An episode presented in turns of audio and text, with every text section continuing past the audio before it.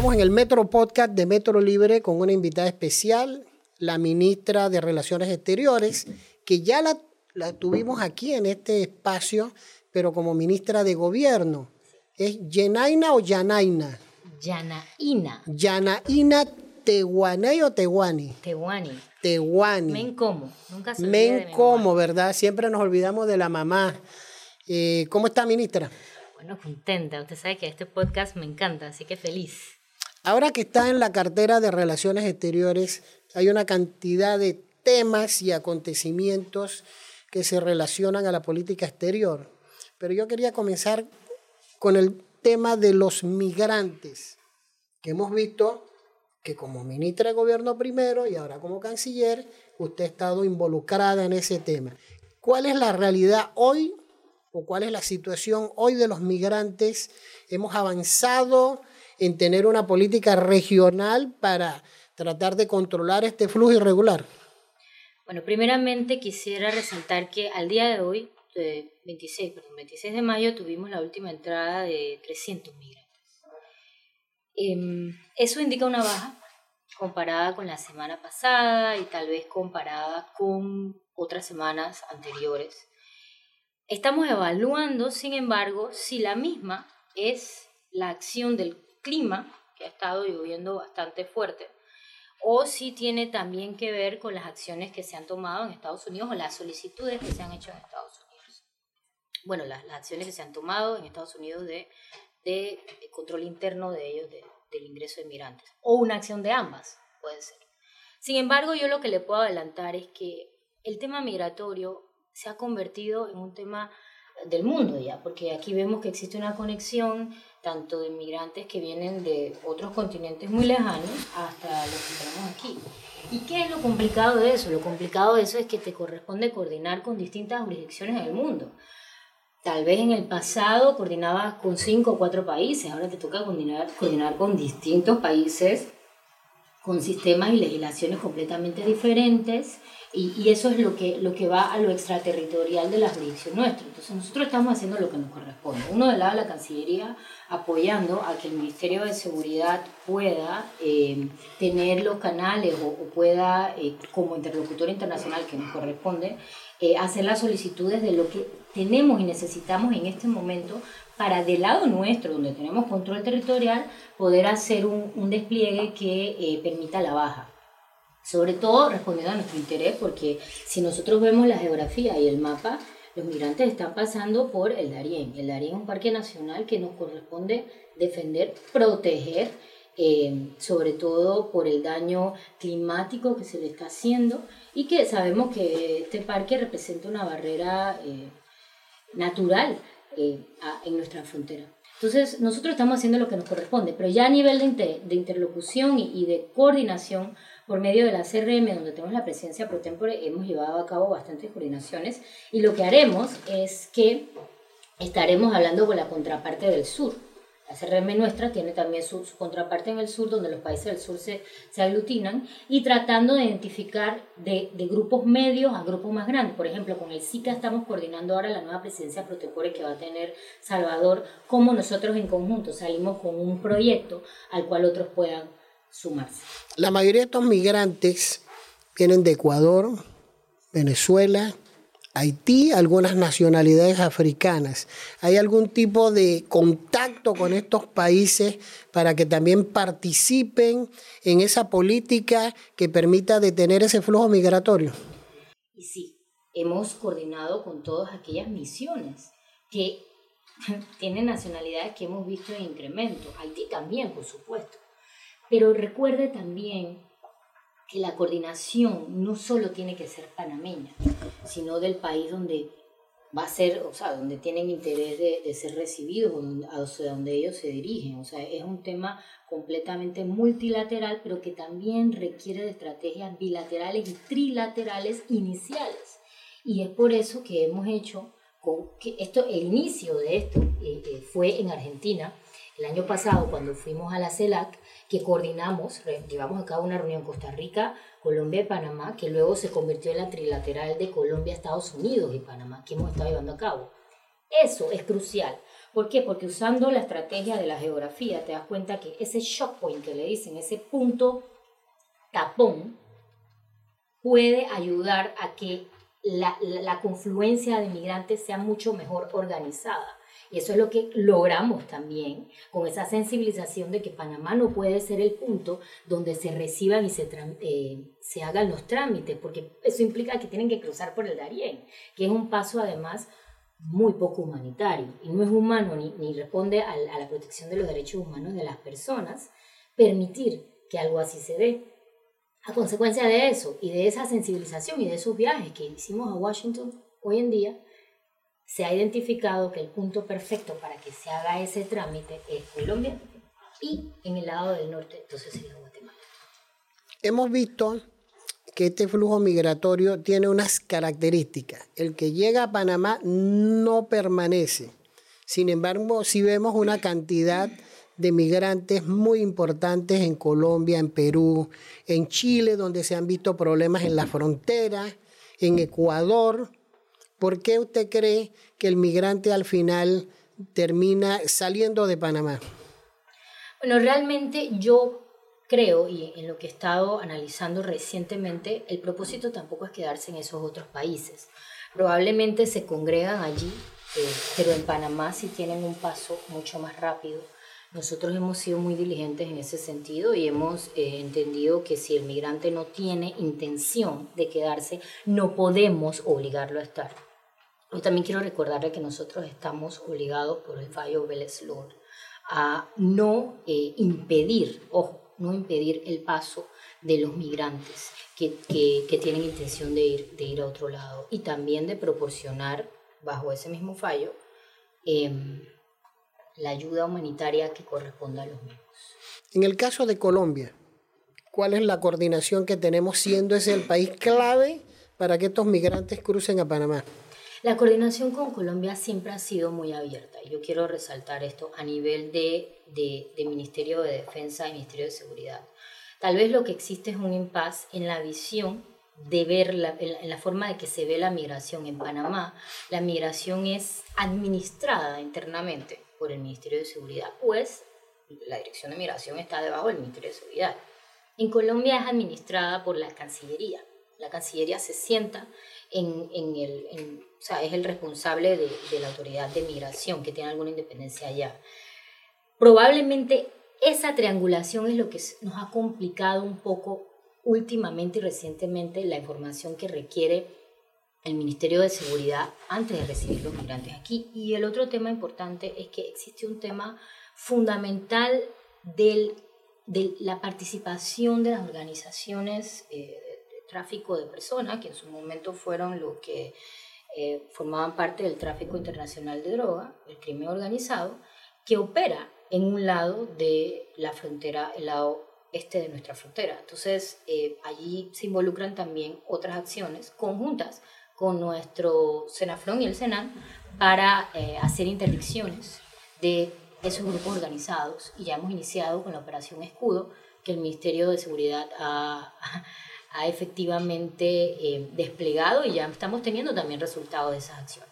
Y estas declaraciones que ofreció el canciller colombiano, que hubo una respuesta de Panamá, donde eh, la diplomacia colombiana nos trató como si fuéramos un departamento de Colombia. ¿Eso generó algún roce? ¿Eso se superó? Yo sí quiero hacer, que me permita hacer un alto aquí, porque la respuesta de Panamá se llevó, porque sobre todo por la manera en que pareciera que la conceptualización, identificar a Panamá como un departamento, se relacionan ellos con el concepto de la república nuestra, que no hace sentido además, primeramente porque Panamá es una entidad geopolítica muy bien definida. O sea, si nosotros vemos geopolíticamente, que se define por la historia, la geografía, etcétera, Panamá tiene sus fronteras bien definidas, en el norte, en el sur y en el este tenemos una selva, que es la que determina todo. Yo quisiera no corregir, pero regresar al, inicio de, que hay dos relaciones importantes. Yo creo que en el mundo que estamos viviendo, ese mundo posguerra fría y el mundo post-COVID y lo que se está dando en estos momentos, las dinámicas, la inteligencia artificial, etcétera, etcétera, nosotros vivimos más que un mundo bipolar, vivimos un mundo con muchos polos, lo cual nos hace pensar en un multi-alineamiento. ¿Qué implica eso? Que muchas relaciones son importantes. Países como los nuestros. Y recientemente estaba leyendo un ensayo que me encantó de alguien apellido Cohen de Goldman Sachs, que hablaba de los swing geopolitical countries, que son, o sea, los swings, los estados swings de Estados Unidos son los que definen la elección presidencial. Y pueden cambiar de demócrata a republicano, pero deciden. Se está elaborando una conceptualización, porque cuando se dio la Guerra Fría existían dos polos de poder. Estaban dos competencias, Rusia, Estados Unidos, y a los estados no les quedaba de otra que elegir Rusia, Estados Unidos o no alinearse. Y ahí salieron los no alineados. Las consecuencias, yo creo que las características de lo que existe hoy, de, lo, de las tensiones entre China y Estados Unidos son completamente distintas, porque antes no existía un, una conexión comercial y, y, la centralidad en el comercio no existía tanto en la Guerra Fría como lo existe ahora. Usted ve que China y Estados Unidos, los dos son los socios más importantes unos a los otros. ¿Qué significa eso? que existen muchas capacidades de que estos estados como el nuestro, estos países como el nuestro, puedan jugar un rol de aprovechamiento de esas dinámicas entre ellos. Por eso digo que cuando hablamos del multialineamiento, los estados definen primero el interés nacional y segundo cómo hacer realidad ese interés en base a la dinámica. Si existe, por ejemplo, producto de esa relación importante o esa situación entre China y Estados Unidos, que pueda causar un beneficio, hablando de lo que, lo que se llama el friendshoring, el nearshoring que se está haciendo, que se están movilizando los polos de producción hacia América y Panamá pudiese insertarse. Entonces pudiésemos entender que Estados Unidos puede ser un aliado muy importante en este momento, además de la relación histórica que tenemos. Pero siempre, y sobre todo estos países como los nuestros, y sobre todo porque tenemos la capacidad de influir e incidir en la cadena de suministro mundial. No, no olvidemos que aquí pasa el 6% del comercio mundial. O países como los nuestros tienen que estar muy claros de cómo va el mapa y de aprovechar esas oportunidades. ¿Y cuál es el estatus y cuál es el estatus con China? Nosotros tenemos muy buenas relaciones comerciales y diplomáticas con China. Las diplomáticas pudiesen ser formalmente las, las, nuevas, pero usted sabe que de pueblo, de pueblo a pueblo siempre existió una, una relación histórica. Eh, recientemente estuve conversando con, con, el ministro Valderrama que me estaba conversando de la posibilidad de que nosotros podamos exportar productos a China. Ahí estamos viendo lo que le estoy tratando de decir, el multialineamiento, o sea, existen oportunidades de nuestro país con varios países. Ahora, nadie puede negar que nuestra relación con Estados Unidos, es histórica, pero además histórica íntima y muy especial. ¿Y por qué íntima? porque somos el único país del continente, eh, el, continente no insular, sino el, continente mismo, que ha tenido una historia paralela con Estados Unidos. Nadie más la ha tenido. Estados Unidos ha estado sentado en Panamá por muchos tiempos y sentó las bases, determinó las bases de nuestros polos económicos desde el día que decidieron construir el canal. Si usted lo ve, el desarrollo de nuestro país fue en función a eso. Entonces, existe algo más que una relación histórica, existe una relación íntima que mantenemos porque entendemos también que podemos sacar provecho y ventaja de las dinámicas globales del momento. Tenemos países como India también, que no se mencionan. India es el país que tiene la mayor población del mundo en estos momentos, pero además es la mayor, la democracia más grande. Principios iguales. Y si además encontramos intereses en común, tenemos una relación con intereses y principios, lo que me hace pensar que puede ser sostenible en el tiempo. Vamos a Estados Unidos. Desde que llegó al gobierno de Laurentino Cortizo, eh, delegaciones van y delegaciones vienen. Creo que es el periodo de la era democrática donde más encuentros, reuniones, convenios y pactos se han negociado y firmado con Estados Unidos. Se ve que hay una intensidad en la relación, casi todo relacionado con economía, migrantes y seguridad. ¿A qué se debe este ímpetu que hay? Ustedes estuvieron hace poco y no era la primera vez que viajan a Estados Unidos, pero vemos que aquí viene la jefa del Comando Sur, vienen ministros, vienen asesores norteamericanos, congresistas. Sí, su pregunta es muy importante. ¿Por qué? Porque esas visitas, cuando La diplomacia, cuando hablamos de esto, los intercambios formales entre los líderes de más alto nivel son sumamente significativos. Nosotros vimos, yo tengo probablemente siete meses de haber sido designada y, he llevado a cabo cuatro misiones a, Estados, a Washington. Eso dice, muchísimo. Eso le da una línea de que la relación es fuerte e íntima porque no solo compartimos temas eh, de seguridad, yo creo que es un tema de confianza. Es una relación muy estrecha y el presidente Cortizo específicamente ha entendido muy, muy bien. El presidente Cortizo y el, y el vicepresidente Carrizo han estado muy enfocados en el fortalecimiento de esa relación. Aquí se mencionó, yo siempre recuerdo que el presidente habla de las no sorpresas. Nosotros hemos tenido una relación muy franca entre, entre con Estados Unidos. No existen, eh, la, la, o sea, nosotros eh, llevamos a cabo una acción, la informamos, tenemos, ellos tienen, llevan a cabo una acción, la informamos, la, y, y además de que, quiero hacer énfasis aquí, cuando los países tienen estrechas relaciones en seguridad, el nivel de confianza y de intimidad crece muchísimo más porque la seguridad es un tema crucial para ellos y para nosotros. Y creo que esa es una de las bases, pero no es la única. Y aquí le quiero hacer una salvedad. Nosotros hemos ido cuatro veces a Washington y dos veces nos hemos encontrado con la secretaria de Comercio Raimondo, Gina Raimondo, que es honestamente una mujer brillante, pragmática eh, y muy, muy, muy apreciada en Estados Unidos por, por ambos lados. Y estamos en constante conversa de la posibilidad de que nuestro país pueda de alguna manera insertarse a las oportunidades que implica el Chip Act, que tiene mucho que ver con los semiconductors, que es lo que le estoy hablando del, de, decoplamiento que existe con China o cualquier producción que quiera traerse a las Américas. Eh, cómo Panamá puede beneficiarse. Entonces la buena relación se está traduciendo además en educación, porque para poder tener esa producción o esa participación necesitamos algún entrenamiento de alto nivel a nuestra población. Tenemos un estudio con la Universidad de Arizona que creo que prontamente va a ser revelado y también con la Cámara de Comercio de Estados Unidos. Nuestra Cancillería trabaja muy de la mano con el Ministerio de Comercio y ha sido bajo instrucción y la visión del presidente y el vicepresidente que estamos claros de que solo con el trabajo en equipo vamos a poder lograr relaciones profundas en la política exterior.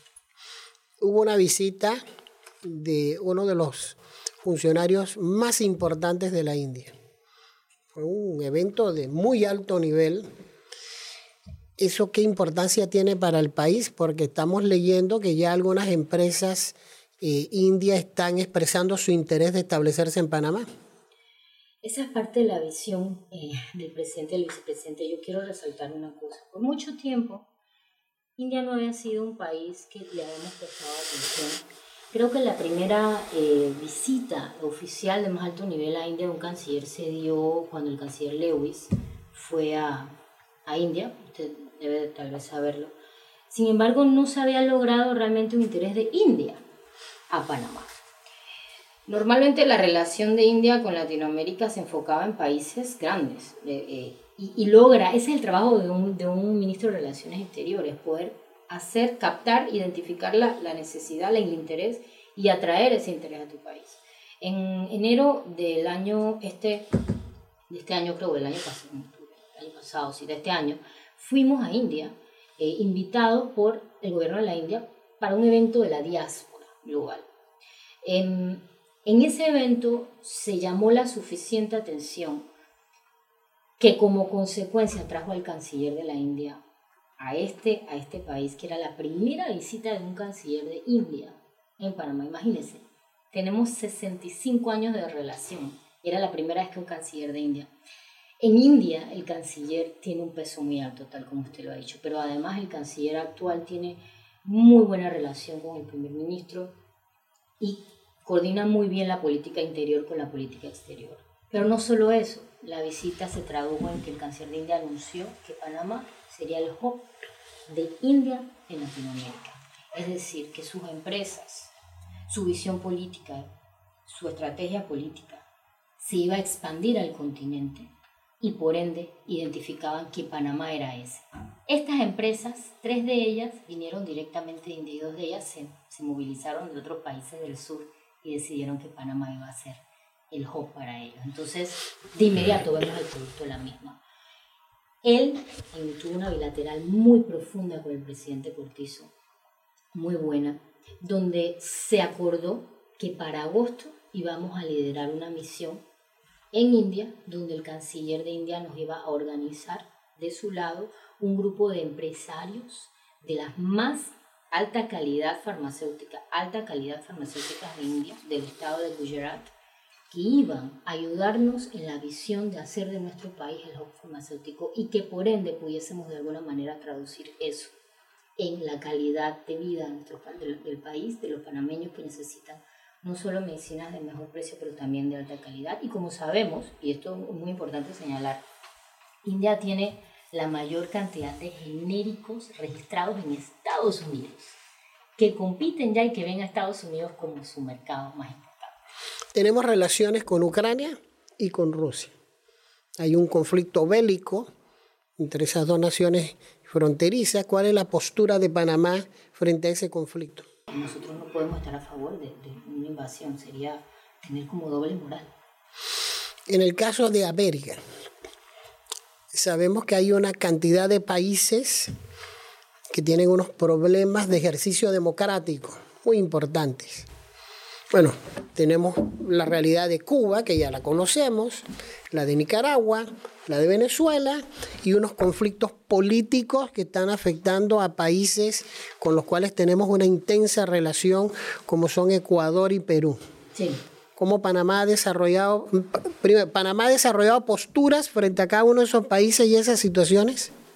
Nosotros siempre tenemos una postura. Y vuelvo y hablo de que por muchos años la política exterior en países como Panamá eh, se ha visto desde el lente de los principios morales. Y eso está bien, los principios morales son muy importantes, pero no pueden estar por encima del interés nacional. Y cuando uno traza política exterior, tiene que entender finamente el balance entre el principio y el interés nacional, porque si nuestra política se centra solamente en el principio moral, ignora el interés nacional y lo puede descuidar. Y al final no logras el objetivo que tenía el principio moral. Y se lo voy a poner en dos ejemplos muy claros el ejemplo por, vamos al, vamos al caso de Venezuela. En el 2017, creo fue, se hizo, se armó el Grupo de Lima. Probablemente se hizo enfocado en un principio, era democrático, y de sacar al, al, a Maduro. Se reconoció entonces a alguien que no tenía el control sobre el territorio, que era Guaidó, y entendemos el principio. Pero al final no se logró el objetivo. ¿Y qué tenemos hoy?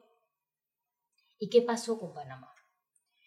Muchas de esas acciones hicieron, uno, que perdamos nuestro mayor interés. ¿Y cuál es nuestro interés? Tener la posibilidad y la oportunidad de ser un país de diálogo que pueda concentrar el diálogo aquí en Panamá y que tal vez hubiésemos podido estar hablando del tema de Venezuela con Estados Unidos en Panamá. También yo quiero ser muy categórica en el hecho de que se, se bajó el nivel de nuestra misión. Y cuando hace un año, cuando tuvimos la situación de los venezolanos que tenían que retornar, que no sé si usted recuerda, en octubre, esa falta de nivel entre una embajada y una embajada fue un problema. Y le tocó a la canciller llamar al canciller directamente de Venezuela cada vez que existía una situación con vuelo de regreso. Entonces, voy al punto, no es que los principios y los valores no importen, sí importan y muchísimo, pero la política exterior es un balance de ambos.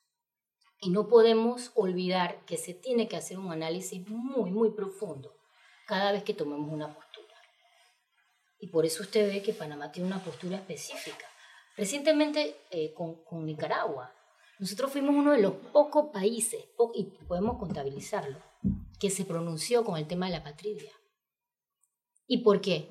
Porque nuestro país está ahorita en estos momentos, y lo vamos a lanzar prontamente con el ACNUR, llevando a cabo un protocolo de última, o sea, un protocolo muy bueno en el continente con relación a la prevención de la patria. No pudiésemos nosotros permitir algo así, pero además fuimos uno de los pocos del continente que le ofreció la nacionalidad a aquellos que no la tenían. Pero eso no significa que debemos dejar de hablar con el país.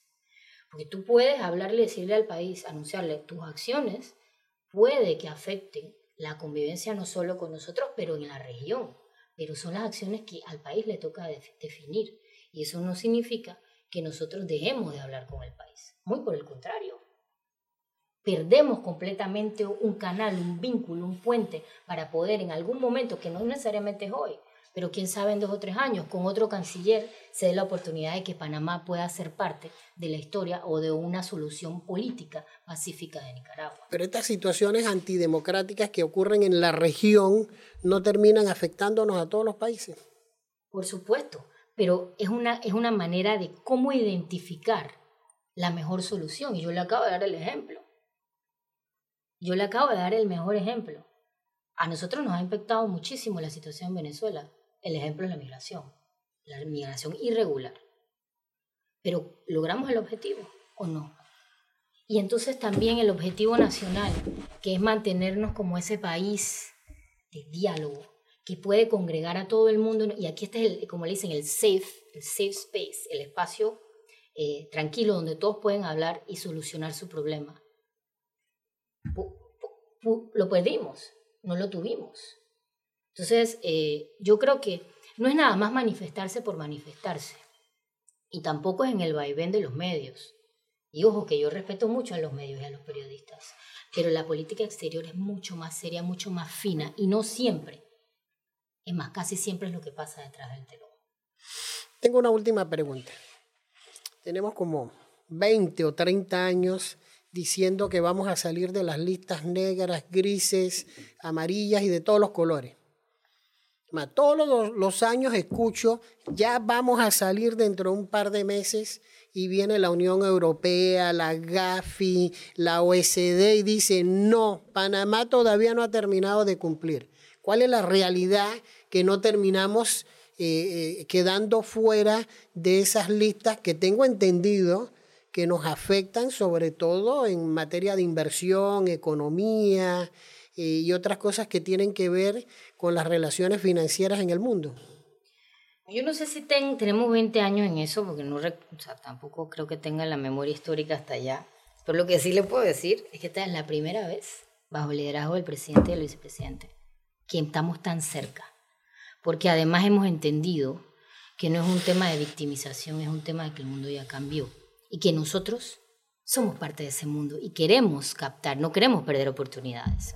El trabajo que Panamá ha hecho es extraordinario. Yo quisiera de verdad decirle a usted que el liderazgo que se ha tenido aquí y la coordinación interna que se ha tenido con el Ministerio de Economía y Finanzas con relación a las listas, nosotros los acompañamos en lo que ellos crean conveniente. Ya nosotros logramos las 15 acciones. Pero lo más importante de resaltar aquí es que eso se hizo en pandemia. ¿Y por qué hablo de la pandemia? Porque no teníamos muchos recursos. Y lograr la última acción, que era el registro beneficiario, el último registro beneficiario, requería de recursos, pero además requería de, mucha, de mucho personal, de personal que capacitado que pudiese ser parte de esa, eh, de incluir a las bastantes sociedades que tenemos en ese registro. Entonces, se hizo un esfuerzo titánico del Ministerio de Economía y Finanzas. Tenemos a Isabel Vecchio y a, Daira Carrizo que también han llevado a cabo y empujado esta agenda. Y de la mano de eso se empezaron las acciones diplomáticas, porque si ya estamos listos, listos los países tienen que saberlo. De hecho, muchas veces me preguntan, ¿pero qué haces tanto en, en Washington? Bueno, pero lo que pasa es que Gafi, Estados Unidos juega un rol importante en Gafi y hayamos hablado con el Departamento del Tesoro, Héctor Alexander, el ministro Alexander, ha podido expresar, y muchos de ellos decían, bueno, pero mira, esto no lo sabíamos. Muchos senadores todavía tenían una conceptualización de Panamá que probablemente previa a la, invasión. O sea, nosotros, eh, eh, y así poco a poco se va reconociendo. El canciller de India, India es parte de, de Gafi eh, y juega un rol muy importante por el tema de terrorismo. Salió claro de que este país está listo para salir. ¿Qué tan cerca estamos de salir de esa lista? Bueno, yo creo que es un proceso. Claro, la parte técnica estamos listos. Eh, se van a llevar algunas reuniones pronto que nos van a y visitas que, que, que van a poder definir eh, la hoja de ruta. Yo creo que lo más importante es estar listos para cuando salimos, porque el cambio que Panamá va a tener en su imagen va a ser muy importante. ¿Qué implica eso? Oportunidades que no podemos perder. Y desde ya tenemos que ser proactivos. Por muchos años, esos 20 años que usted menciona, hemos sido reactivos. Bueno, salimos de la lista, ¿cómo hacemos? Bueno, ahora vamos a salir, ¿qué vamos a hacer? ¿Y cómo vamos a utilizar eso para poder empujar la economía, que ya va creciendo muchísimo? Y, eso no es eh, coincidencia ni caído del cielo. Eso tiene mucho que ver con la estabilidad que este país le da al mundo a pesar de la, la, la, falta de estabilidad que tienen algunos eh, eh, que, van de un péndulo a otro en el continente. Y por eso también tenemos que resaltar que esa estabilidad y ese balance tampoco cae de la nada.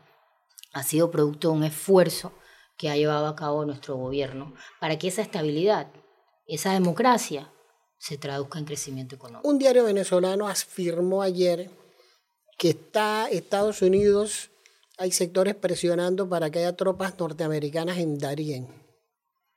Uy, yo le voy a ser muy, muy honesta. Yo no pudiese comentar acerca de los sectores en Estados Unidos que quieren que existan tropas en Darien, en Irak o en Afganistán. Eso yo no pudiese decirlo. Pero eso es posible. Yo, bueno, yo le voy a decir lo que es posible.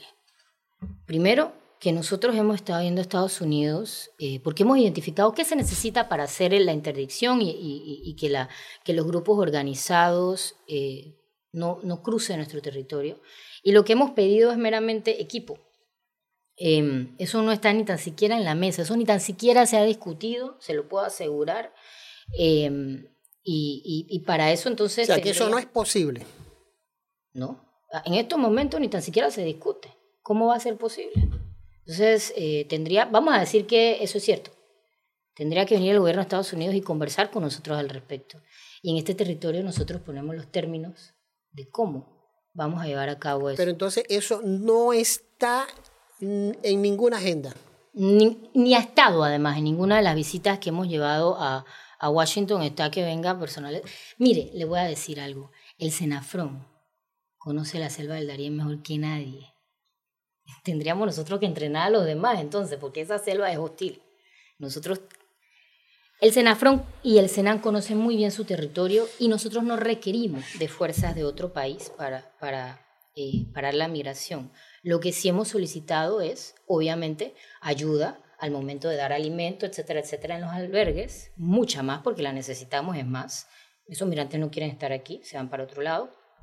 Y segundo, con equipo. Y eso lo hemos estado llevando a cabo a través de la historia, nuestros programas de seguridad con Estados Unidos. Y ese equipo es para el crimen organizado. Ojo, porque aquí hay una paralela, está paralelo, o sea, aquí eh, cuesta más, y lo hemos dicho bastante, eh, cuesta, se, ha vuelto más fácil traficar a un migrante que traficar un kilo de cocaína. Entonces ya estamos viendo una mezcla entre el crimen organizado, que trafica drogas, y otro tipo de tráfico humano. Y eso pasa, esa es una tendencia global, porque en el terrorismo también pasa.